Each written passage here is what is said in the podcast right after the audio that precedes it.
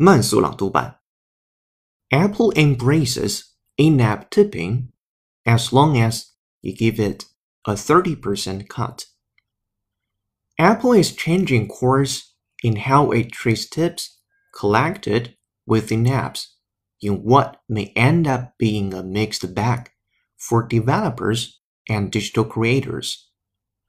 The company just updated its App Store terms so that tipping with in app currencies now falls under the same category as in app purchases, of which Apple takes a 30% cut.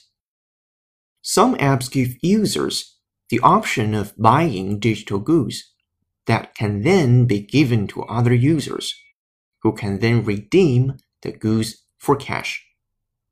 This kind of tipping has emerged as a popular way to sidestep platforms that take a cut of revenue, which usually comes in the form of ads. It's particularly popular on some of China's biggest video platforms, which have embraced the feature with built in tools for stars to pull in extra donations or charge for specific types of performances. 本期节目就到这里，恭喜你又进步了。